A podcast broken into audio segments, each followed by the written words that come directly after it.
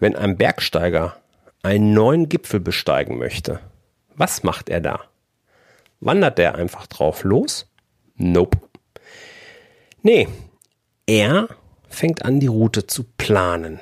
Er überlegt sich im Vorfeld, wo er langgehen soll, welche Gefahren auf ihn gegebenenfalls lauern und wo der beste Kompromiss ist aus gefährlicher Route und schnellster Route.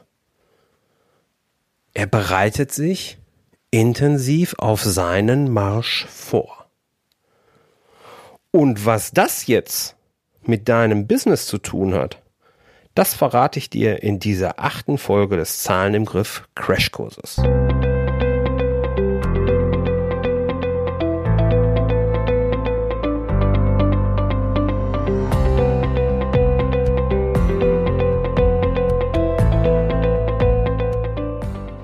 Herzlich willkommen bei deinem Zahlen im Griff Crashkurs, dem Podcast für Selbstständige und Unternehmer, die einen knackigen und hochwertigen Einstieg in die Welt der Finanzen suchen.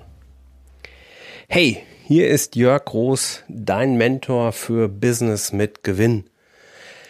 Ich helfe dir als Selbstständiger ein Business mit Gewinn aufzubauen, dass du dann in einem nächsten Schritt in einem Unternehmen weiterentwickeln kannst, das quasi auf Gewinn programmiert ist. Damit dir das gelingt, zeige ich dir, wie du jederzeit deine Zahlen im Griff behältst, ohne dass du zuvor trockene BWL-Theorie studieren musst. So, wie kriegen wir jetzt die Brücke zwischen einem Bergsteiger und deinem Business? Naja, auch im Business haben wir Ziele. Sollten wir zumindest haben. Und diese Ziele können wir planen. Vor allen Dingen gibt es aber drei Gründe, warum du erstmal überhaupt keinen Finanzplan brauchst. Das eine ist, du brauchst keinen Plan, um deine Zukunft exakt vorherzusagen. Das kann vielleicht ein Wahrsager in irgendeiner Kimsbude. Du brauchst auch keinen Plan, damit irgendein Banker oder irgendein anderer Geschäftspartner besonders stolz auf dich ist. Das bringt auch nichts. Da kauf ihm lieber ein paar Brezel, dann ist er wenigstens glücklich. Du brauchst auch keinen Plan, damit du ihn in der Schublade hast und dich irgendwie beruhigt fühlst. Da kauf dir lieber ein gutes Buch, dann hast du wenigstens einen Grund, diese Schublade zu öffnen. Nein, einen Plan brauchst du für dein Business.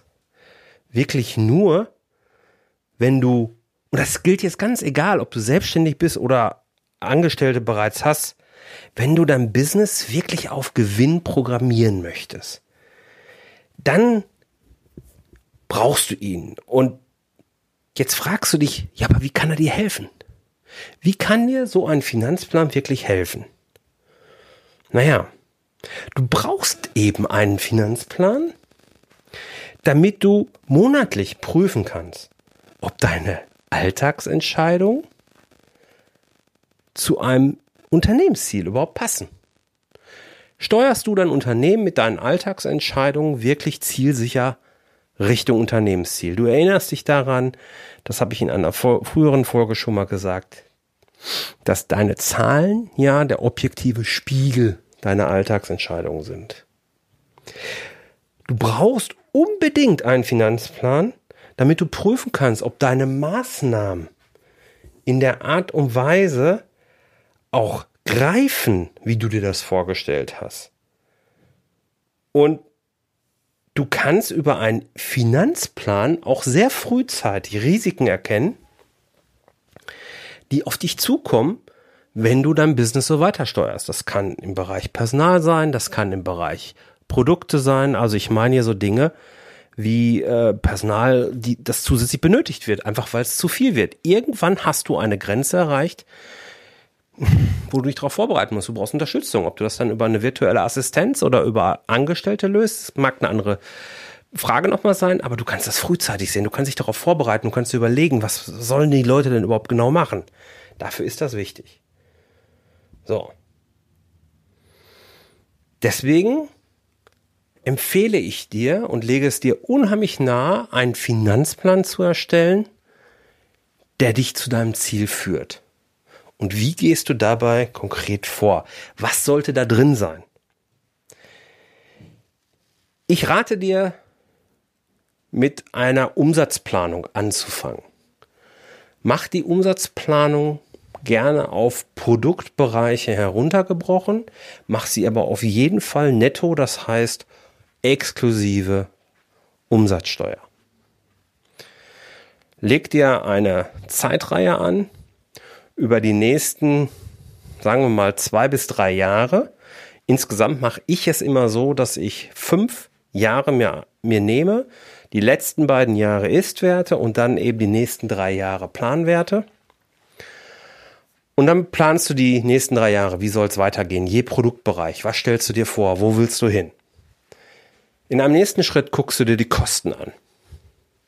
Welche Kosten kommen da auf dich zu? Passiert dort irgendwas? Musst du irgendwelche, keine Ahnung, Büroräume mieten? Willst du dir noch einen Porsche kaufen oder was weiß ich? Ja, also was, was passiert da wirklich?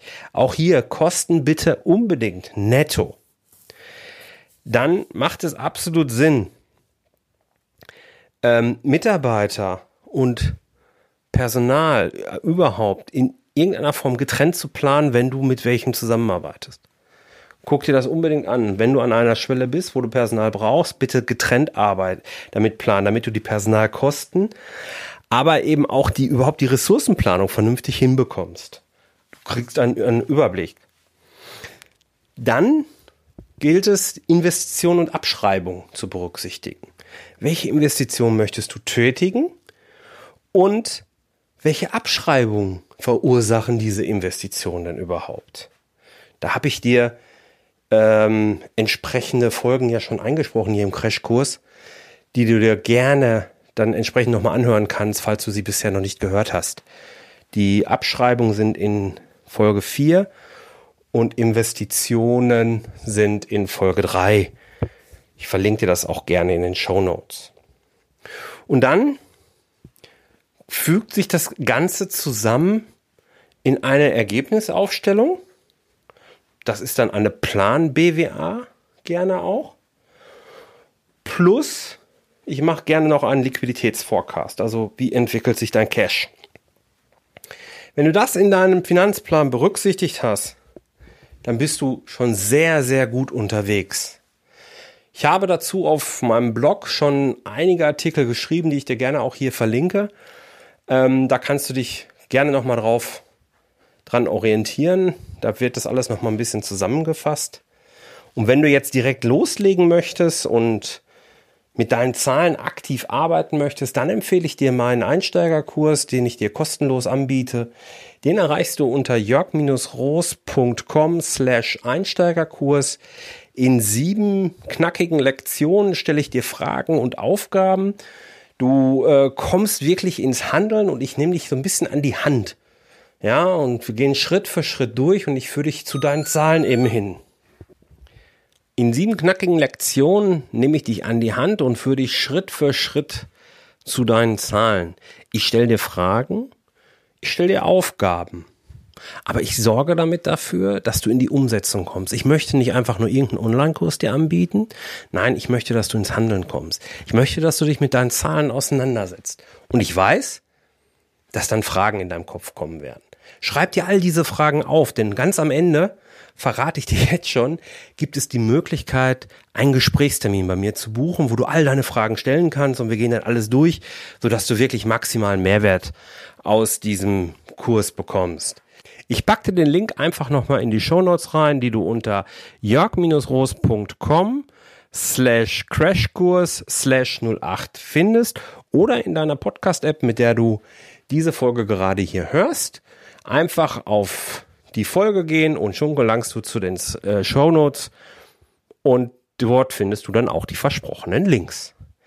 Ich freue mich, dass du dabei warst, dass du mir deine Zeit geschenkt hast Und wenn ich mich, wenn ich dich beim nächsten Mal wieder begrüßen kann, wo ich dir erkläre, warum Kennzahlen die Abkürzung für deinen Gipfelsturm sein können.